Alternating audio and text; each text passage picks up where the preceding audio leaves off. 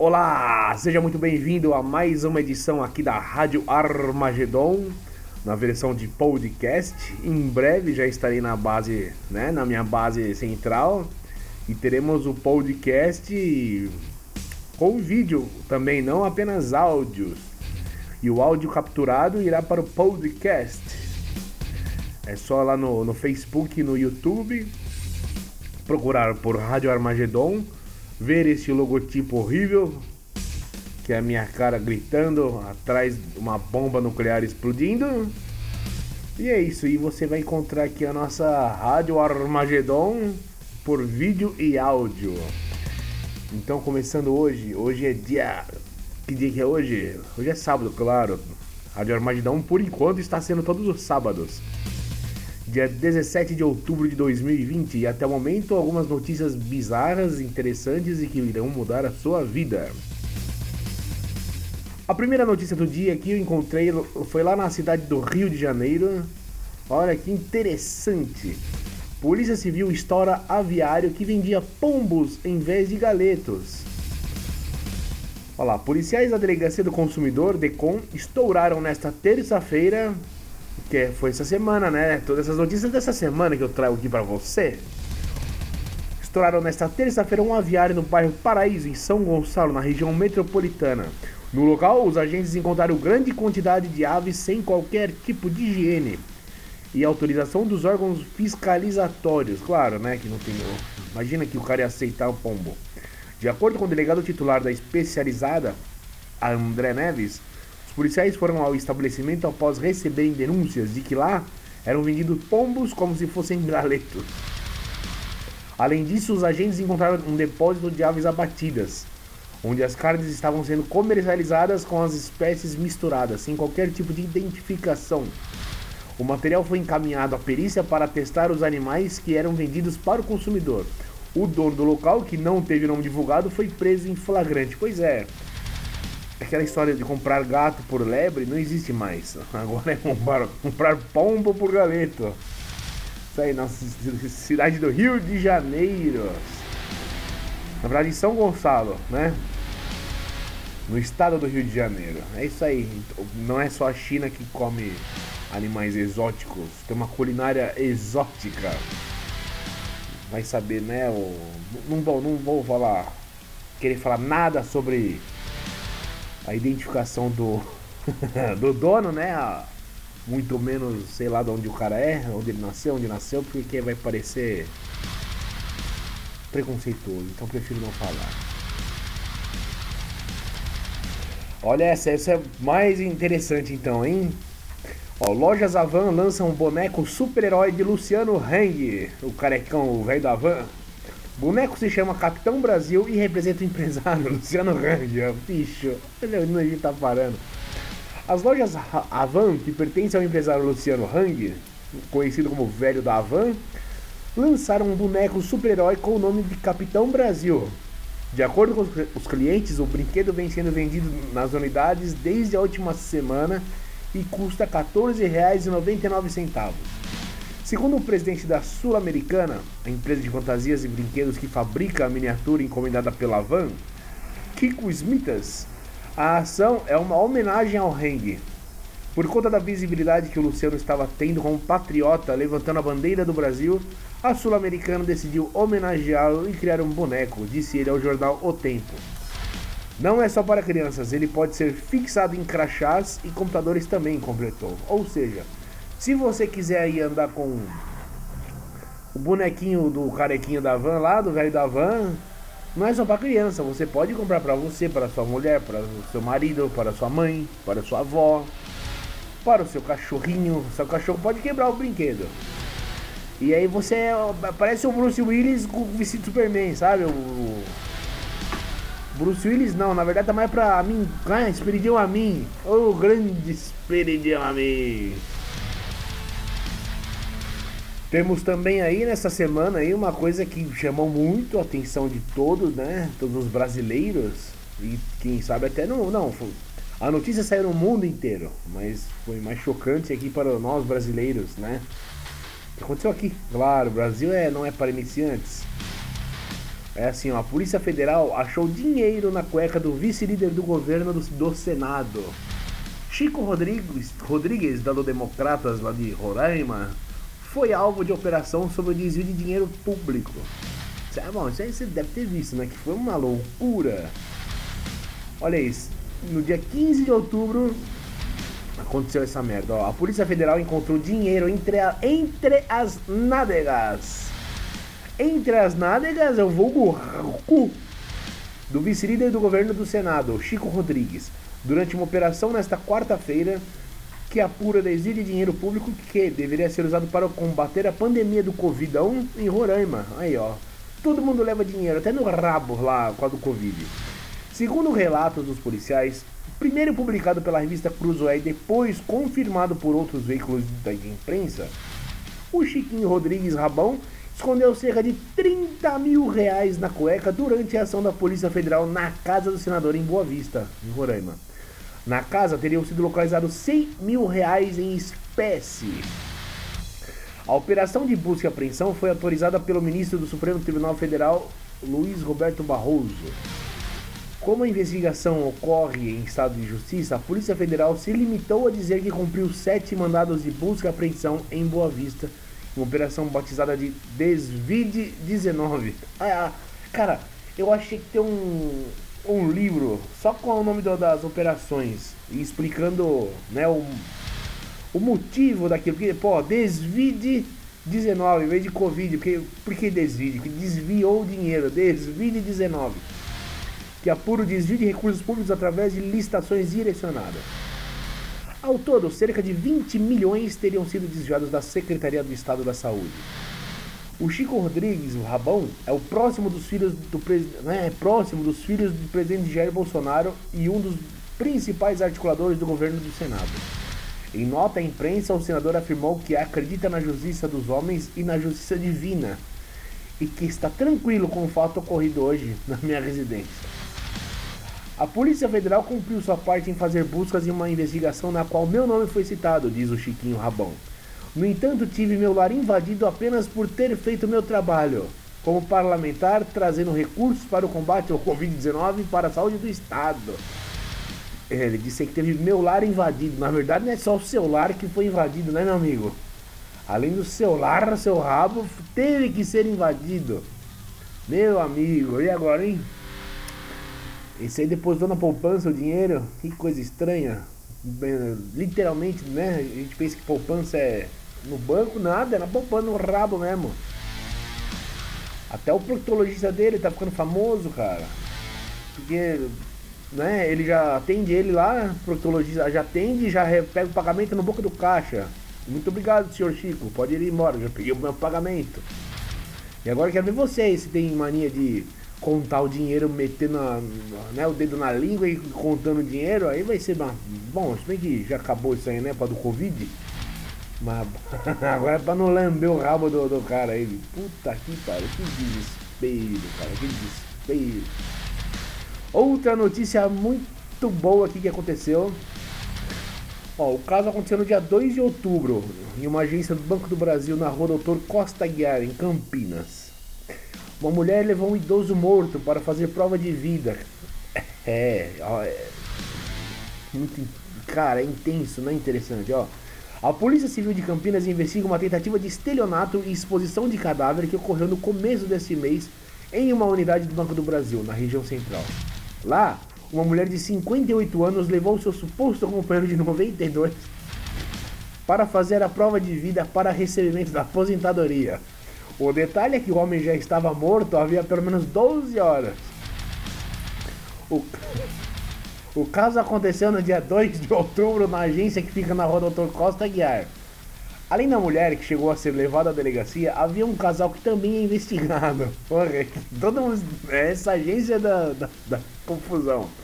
O resultado do exame que apurou a data da morte do homem saiu essa semana. O corpo do homem foi enterrado no dia 3 do cemitério Parque Flamboyant. O caso inusitado parou a agência do centro no último dia 2 de outubro. Claro, imagina.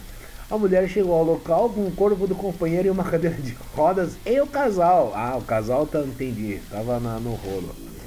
Ela afirmou que foi ao banco porque precisava fazer uma movimentação bancária na conta do suposto marido. Porém, havia esquecido a senha de letras. Ela seria responsável pela movimentação da conta bancária do homem, mas não tinha nenhuma procuração para isso. Para ir até a agência, a mulher pediu ajuda ao casal de vizinhas. Olha. Eles vivem em um prédio na Avenida Francisco Glicério, também na região. Opa, até soluço aqui, ó, região central. No, no, local, a mulher entrou e seguiu até o andar de cima, onde pediu ajuda. Olha isso, dizendo que o marido estava passando mal, tanto que até morreu. No local, o aposentado foi atendido por um bombeiro que acionou o SAMU, já que percebeu que o homem estava sem pulso. Porra, é triste, é triste. Ao chegar no local, o médico do SAMU constatou o óbito e levantou a suspeita sobre o estado da vítima, que aparentava estar morta há mais tempo, devido ao estado cadavérico do corpo e por causa do inchaço dos pés. E após essa suspeita, a guarda municipal foi chamada e a mulher encaminhada ao primeiro distrito policial no Botafogo. Botafogo? Campinas? Para a mulher, para a polícia, a mulher afirmou que havia conversado com o suposto marido pela manhã. Olha aí e tinham falado de seguir até o banco para fazer a prova de vida. E ela ainda disse que o aposentado estava bem de saúde. Só tá meio quietinho aqui, ó, mas tá bom. Mas começou a ficar debilitado há um mês. Segundo a Polícia Civil, a mulher chegou a entrar em uma contradição quanto à última vez que conversou com o marido. Ah lá. E também teria dito que havia comprado a cadeira de rodas no dia anterior. Como não havia o exame que comprovava quanto tempo o homem estava morto, ela acabou sendo liberada e no, no boletim de ocorrência registrado na Polícia Civil, o caso ocorreu pouco depois do meio-dia. O homem estava morto, no mínimo desde a meia-noite do dia anterior. O homem era escrivão de polícia aposentado e viúvo. E agora, com o resultado do exame do corpo do aposentado mostrando que ele estava em óbito há mais tempo, a mulher será novamente chamada à polícia para novos esclarecimentos. E também vai responder ao inquérito aberto. E ela deve ser indiciada pela polícia. É isso aí, é a, é a, vida imitando a arte, né? Quem nunca assistiu aquele filme Um Morto Muito Louco, lembra? Tocava musiquinha lá, o morto saía dançando, mas tava morto. E era a mesma história no filme, era um golpe. Puta que pariu, a vida imitando a arte. E outra lamentabilidade aqui nas notícias, outra notícia lamentável é o Robinho, cara. Porra, Robinho. Do Santos, o jogador do Santos. Pedala, Robinho. Lembra? Agora pedalou, pedalou. Olha aí. A sentença da justiça italiana que condenou Robinho e um amigo em primeira instância a nove anos de prisão por violência sexual de grupo contra uma jovem de origem albanesa mostra que as interceptações telefônicas realizadas contra os envolvidos ao longo da investigação foram cruciais para o veredito.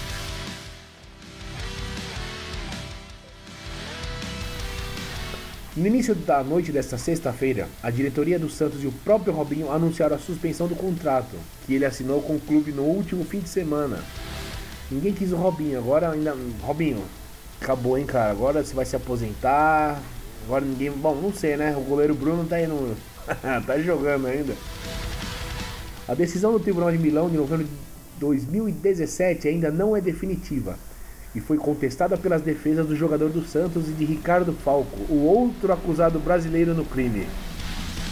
Os advogados dos dois apresentaram recurso. É isso aí, o Brasil fazendo merda lá fora, cara. Porra, não me faz essa vergonha, seus filha da puta.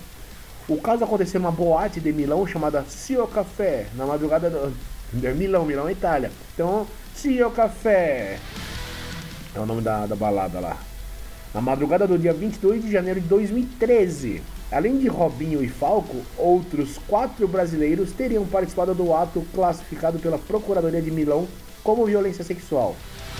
Como esses quatro deixaram a Itália no decorrer da investigação, eles estão sendo processados num procedimento à parte, disse ao GE, é o Globo Esporte, a fonte que estou lendo, o advogado Jacopo Gnocchi, Gnocchi que representa a vítima.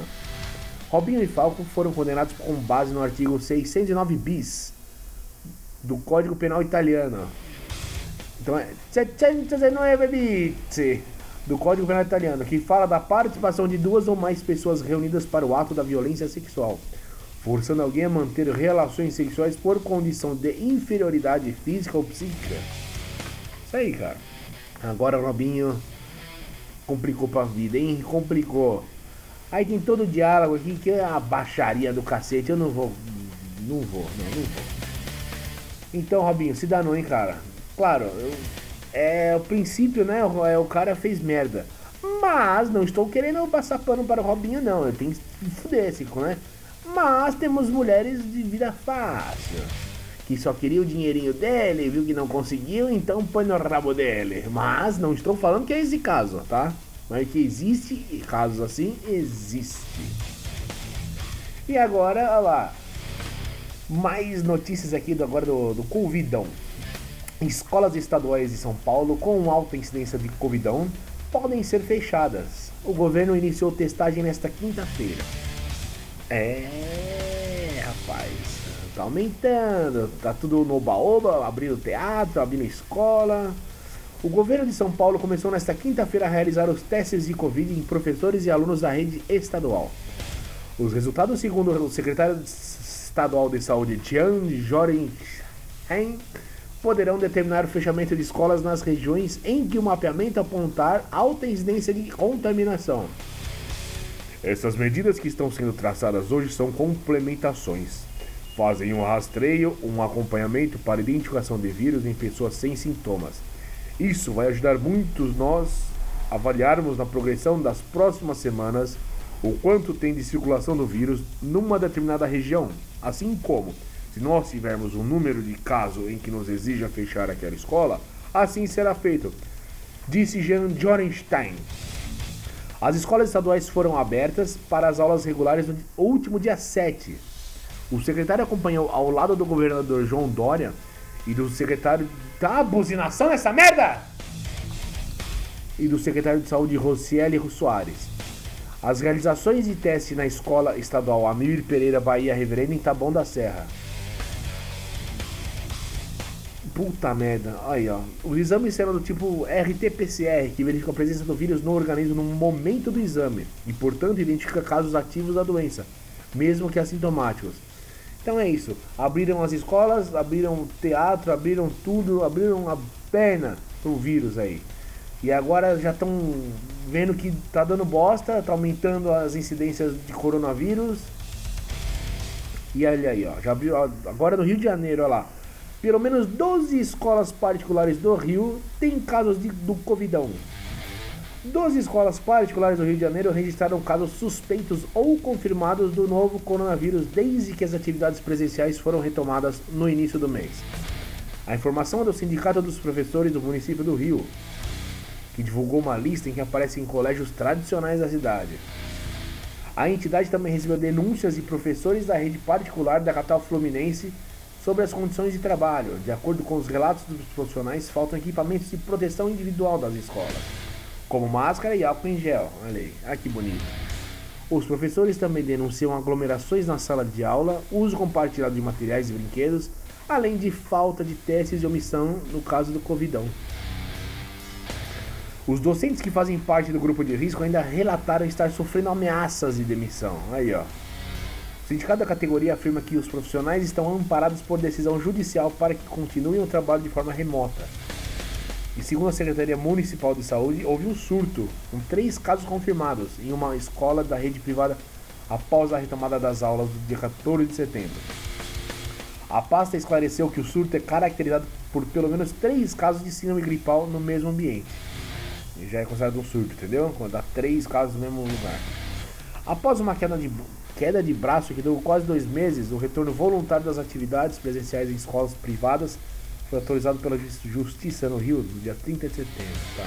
Então é isso. O Covidão está com tudo. Estamos aí na área azul, área verde, área, né? Tá tudo ficando verde, azul, liberado aí. Porém, o bagulho tá aumentando. Parece que não é aquilo que a gente vê na televisão. Hein? Enquanto o Brasil está abrindo as pernas, Londres decreta um nível alto de alerta contra o Covidão. O secretário de saúde do Reino Unido, Matt Hancock, anunciou nesta quinta-feira, dia 15, a mudança do nível. Nossa, velho, o que tá acontecendo com as buzinas? Cacete, mano. É político, é político essa merda. Filha da puta. Bom, vamos voltar aqui. Nossa. Nossa, tinha que ser crime, velho. Crime. O secretário de saúde do Reino Unido, Matt Hancock, anunciou nesta quinta-feira, dia 15, a mudança do nível de alerta da pandemia da Covid-19 de médio para alto. Com essa alteração, novas restrições à circulação entram em vigor a partir da manhã deste sábado. Sim, hoje.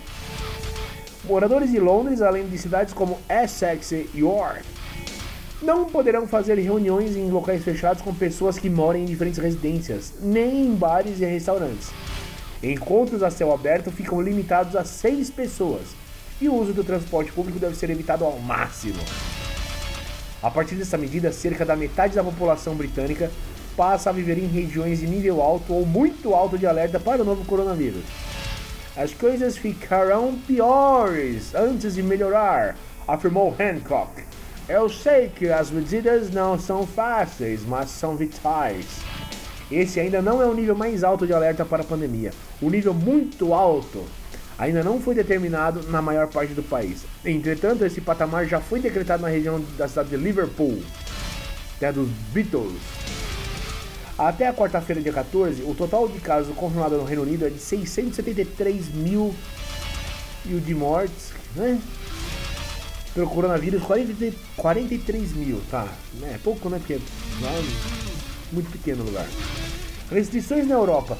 Diversos países da Europa passaram por quarentenas rígidas durante a considerada primeira onda do vírus no continente, entre março e junho.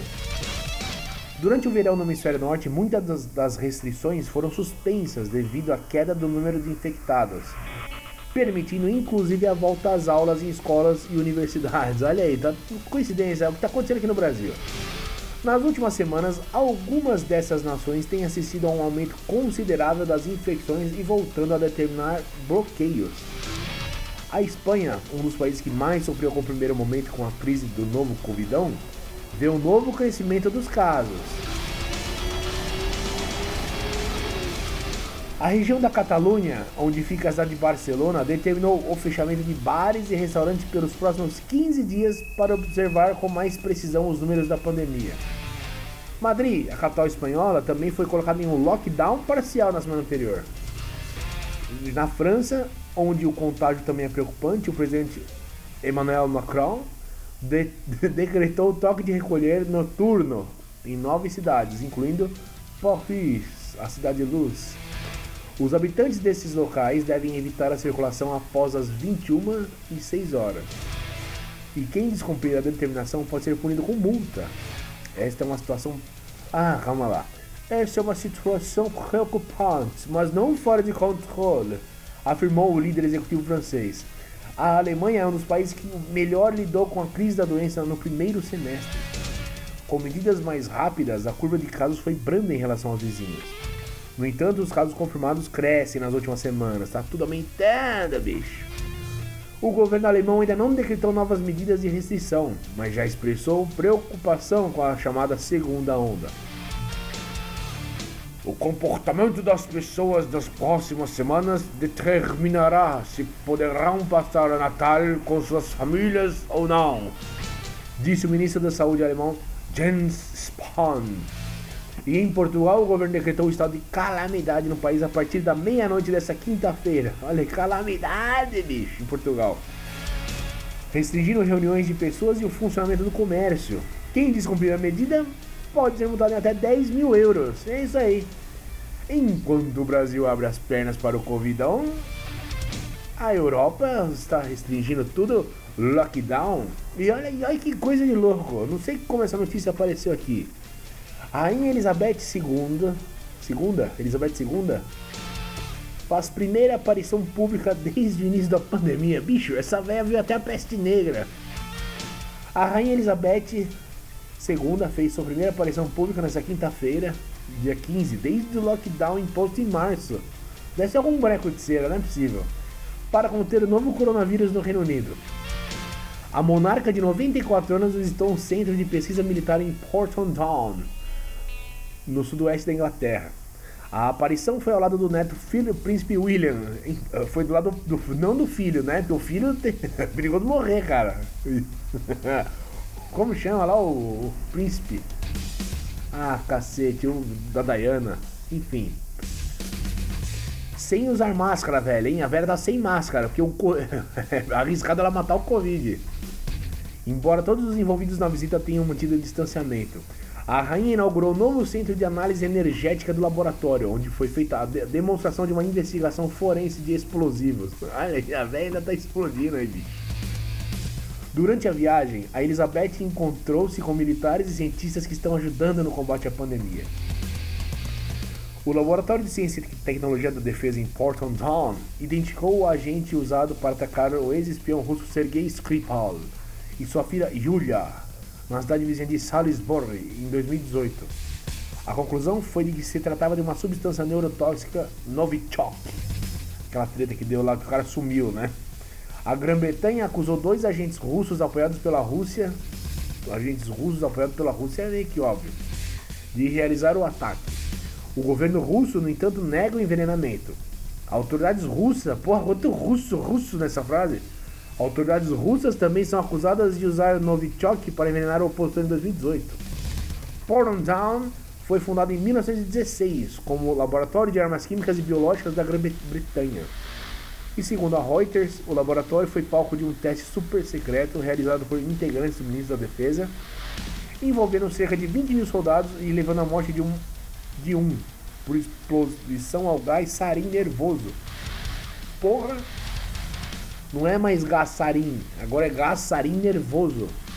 Mas é puto. Ou seja, é, o marido, ex-marido da princesa Diana lá, que esqueci, o príncipe, né? O filho da véia ele está em casa com medo da, da está no grupo de risco. Já a velha, mãe dele, não. Ela é o risco para o coronavírus. E olha aí, para fechar aqui. É para fechar mesmo a notícia sobre o Covidão? É, olha lá. O mundo tem recorde de novos casos diários de Covid-19. Notícia aí do dia de 16 de outubro, ou seja, de ontem, cara, de ontem. O mundo registrou um novo recorde de casos diários de Covidão. 406 mil infecções registradas nesta quinta-feira, segundo a Universidade de Medicina John Hopkins. Esse é o maior número contabilizado desde o início da pandemia, referente a um período de 24 horas. A contagem foi atualizada nesta sexta-feira, ontem, dia 16. De acordo com o painel de monitoramento da situação mundial do novo Covidão, administrado pela instituição, o planeta acumula 38 milhões 950 mil 789 casos confirmados da doença. Sim, 38, quase 39 milhões. Milhões. A maior concentração, uma concentração de casos está nos Estados Unidos, que registraram 7 milhões 980 mil, quase 8 milhões de infecções. Deve estar 8 milhões já. Você vê aí, já deve estar nos 8 milhões. Assim como a do mundo deve estar em 39 milhões. Em segundo lugar do ranking global, lembra então o Brasil? Pois é, perdeu. perdeu da Índia. A Índia está em segundo lugar com 7 milhões 337.468 casos. Até amanhã desta sexta, já deve ter aumentado. O Brasil aparece como terceiro país com maior número de infectados, 5 milhões 169.386, conforme a atualização do Ministério da Saúde. Em relação ao número de mortos, os Estados Unidos também concentram o maior número, 217.700. O Brasil é o segundo país com mais vítimas, com 152.460 pessoas. E o terceiro vem a Índia, com 112.161 óbitos em decorrência da doença. E ainda de acordo com o painel John Hopkins, o mundo acumula um total de 27 milhões recuperados do Covidão. Também tem um lado bom, né, porra? O que representa 69% do total de casos contabilizados, ou seja, 30% morre. Já o total de mortes do mundo é de 1 milhão, representando 2% do total. É, então não, porra. 3%, vai, 3% morre, então 97% vive. É, cara, entendeu? Não vamos ficar tão pessimista aí, mas porra, mas mata, caralho. Olha, e não é só no Brasil. Homem é detido após esconder barras de ouro nas nádegas. Aí, ó, nádegas a declarar. Não é apenas no Brasil que as pessoas são detidas após esconderem dinheiro, ouro ou outros objetos entre as nádegas. Se é entre as nádegas, no cu. desculpe a palavra, mas é bem no cu. Né? Desta vez, oficiais da unidade da inteligência aérea encontraram quatro barras de ouro, caralho, quatro barras de ouro, totalizando o, pre... o peso de quase um quilo, introduzido nas nádegas de um homem no aeroporto de Kanur, na Índia. O cara tava com um quilo de ouro no rabo. De acordo com o site Daily Star, o indiano estava em um voo da companhia aérea Go Air, que vinha de Dubai, e a decisão inusitada de esconder as barras de ouro no próprio corpo aconteceu para não pagar um imposto de 18% pelos produtos. Uh, melhor que tá no rabo mesmo. No total, o ouro apreendido com o homem totaliza 60 mil libras esterlinas, algo por volta de 434 mil. Olha, aprende aí, ó, Chiquinho. O cara enfiou ouro, cara. Se Tá vendo? Assim, o Bitcoin, o Bitcoin o cara pode guardar muito mais em um pendrive. E o pendrive você pode enfiar na boca, não no rabo. Mas pode enfiar no rabo também. Esse pessoal pensa que dinheiro dá cagando, né? Caga dinheiro. O pessoal caga dinheiro, caga ouro. O pessoal tira dinheiro do rabo. Esses tiram mesmo dinheiro do rabo. E olha que loucura. Bebê testa positivo para quatro drogas diferentes e a mãe é detida. Que loucura! Austin. Austin é Texas.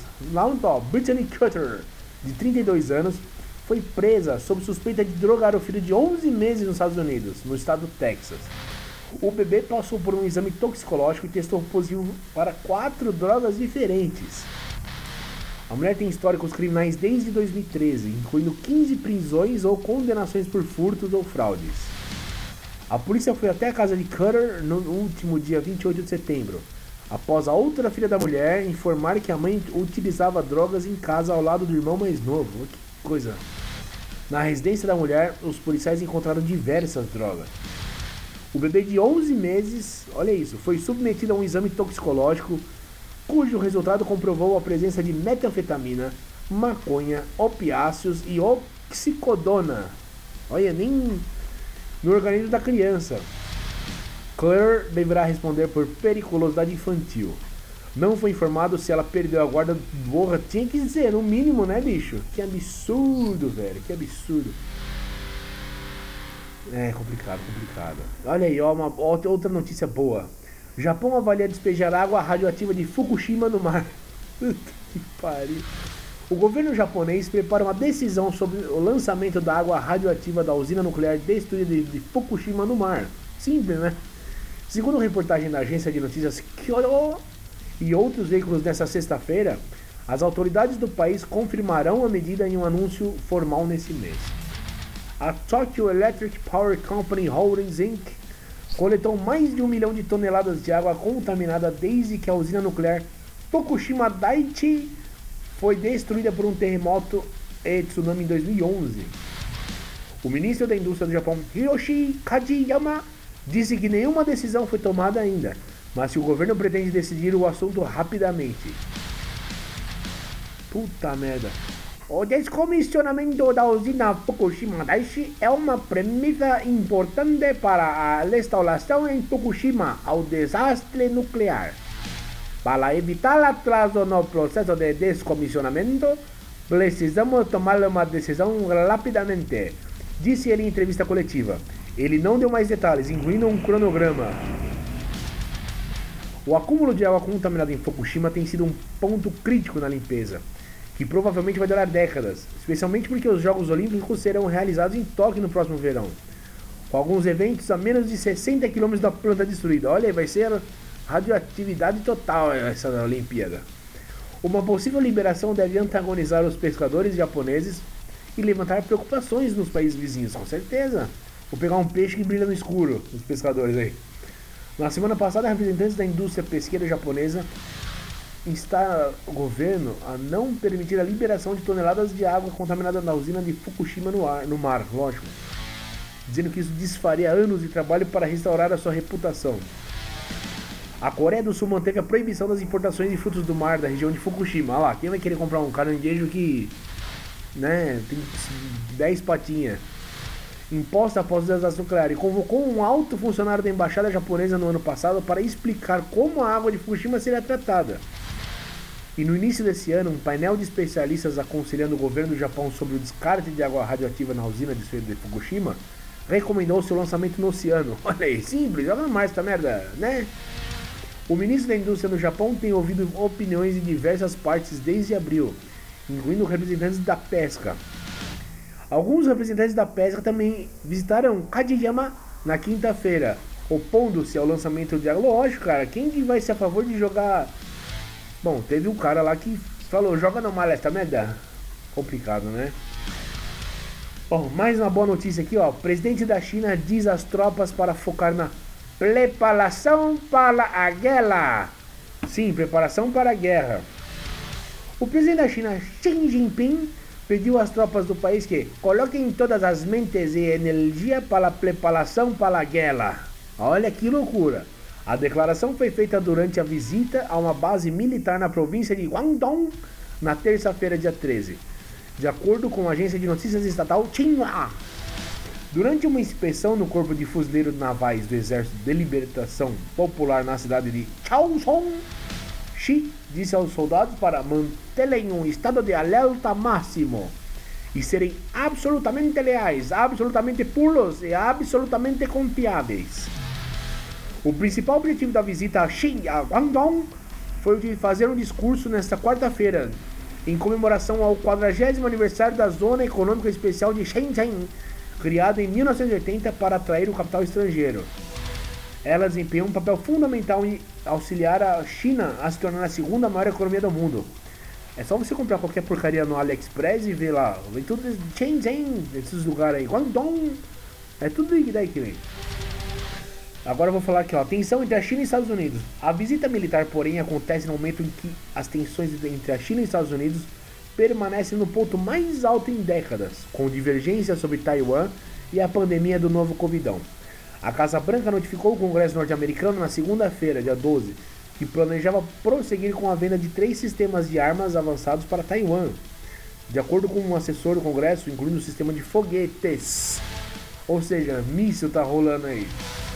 Em uma resposta do governo chinês, o porta-voz do ministro das Relações Exteriores, Zhao Lijian, pediu ao governo dos Estados Unidos que cancelasse imediatamente qualquer plano de venda de armas para Taiwan e cortasse os laços militares com a região. Olha que merda. Embora Taiwan nunca tenha sido controlado pelo Partido Comunista da China, as autoridades em Pequim insistem que a ilha é parte do território chinês.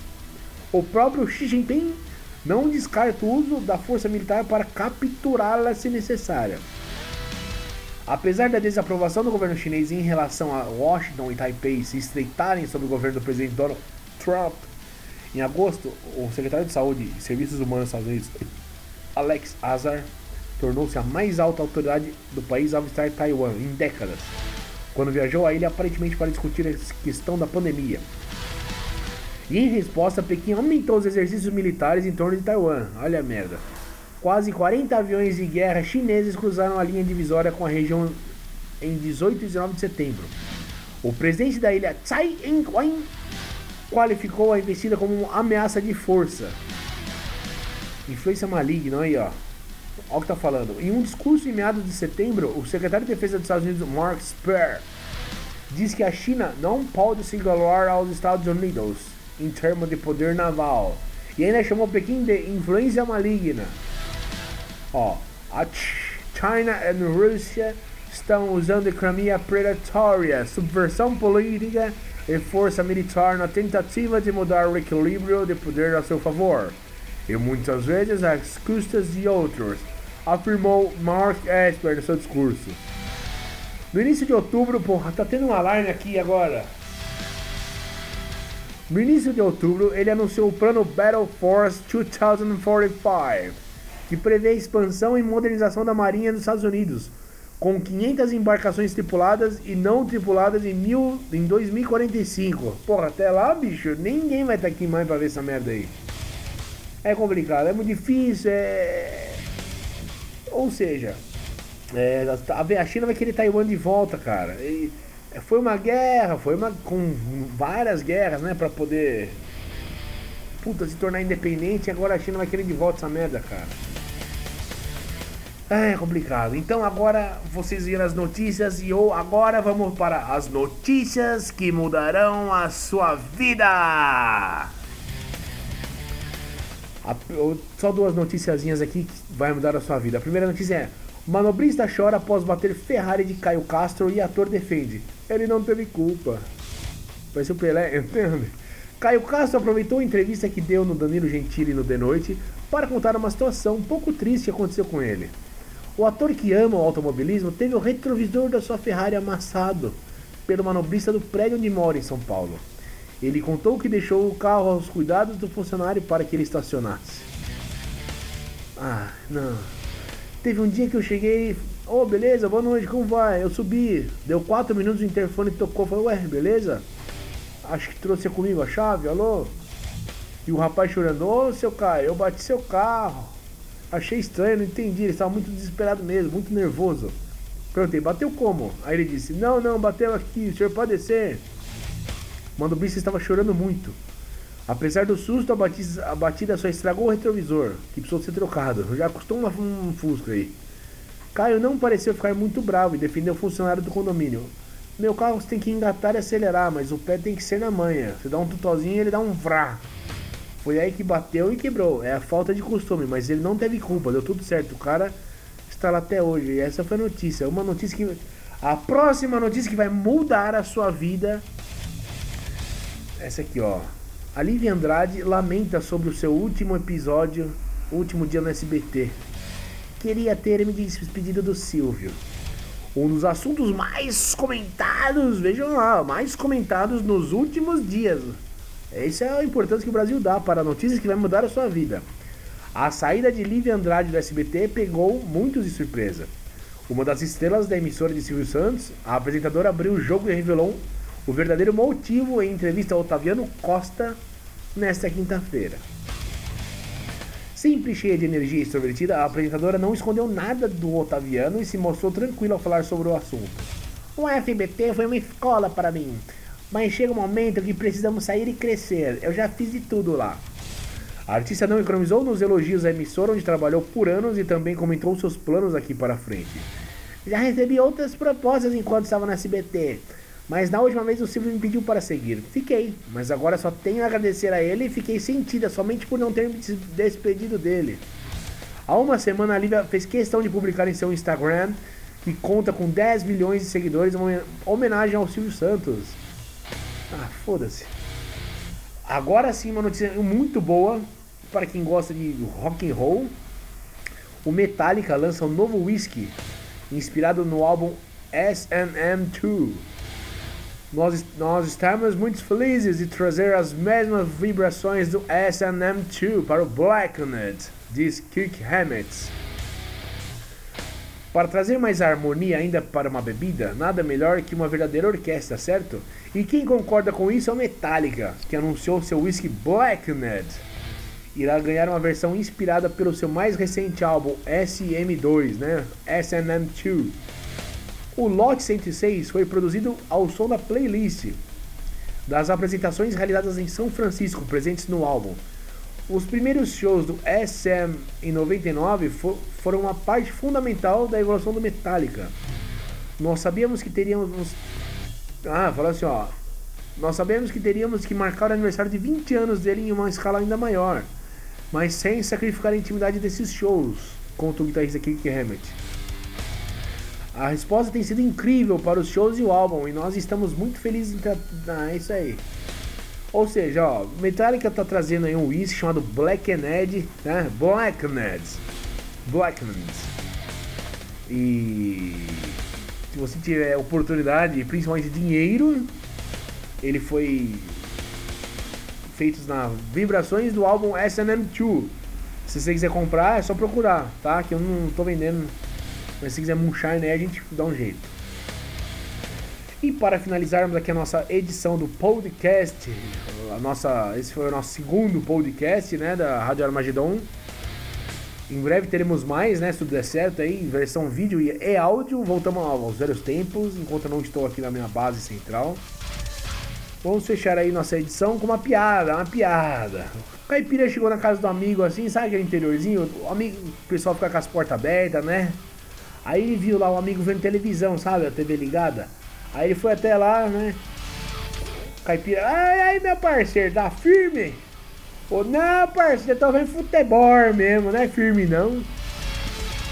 E também para finalizar uma frase uma frase motivacional, né, para que você leve para essa sua semana que chega aí.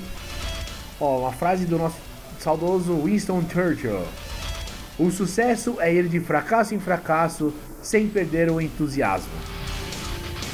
Então é isso, meus amigos. Então é isso, meu amigo. Ah, agradeço aí a sua sua paciência aqui com nossa Rádio Armagedon de ter ouvido nosso podcast. E como já falei, breve voltaremos às plataformas YouTube e Facebook. E também vamos continuar aqui. Aqui será o apenas o áudio das edições em vídeo, tá bom? Uma excelente semana a você e até a próxima na Rádio Armagedon.